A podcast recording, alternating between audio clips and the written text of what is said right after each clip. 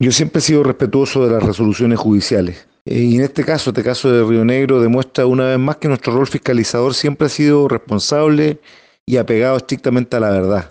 Aquí en el caso de Río Negro hubo un evidente fraude al fisco. Y lo importante es que el fallo es una lección para aquellos que creen que pueden defraudar al Estado y cu- cuando son sorprendidos devuelven el dinero, creen que con eso quedan libres de polvo y paja.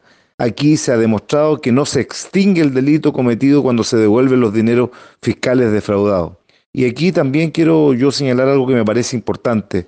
Se debe abrir una nueva arista en este caso, porque un ex concejal, que además es, actual funcionario público, el señor Sepúlveda, faltó a la verdad en el juicio, cometió perjurio y eso también debe ser perseguido penalmente. Con este fallo se cae toda la teoría del alcalde Schwan que siempre acusó que esto fue una persecución política. Aquí nunca hubo una persecución política.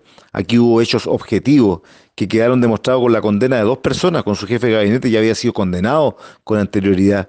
Y era muy claro que era inconcebible que el jefe de gabinete que se coludió con el alcalde fuera condenado solamente el más débil y el alcalde quedara libre. Eh, el alcalde Schwan hoy día hace un llamado a la gente de Río Negro a la tranquilidad.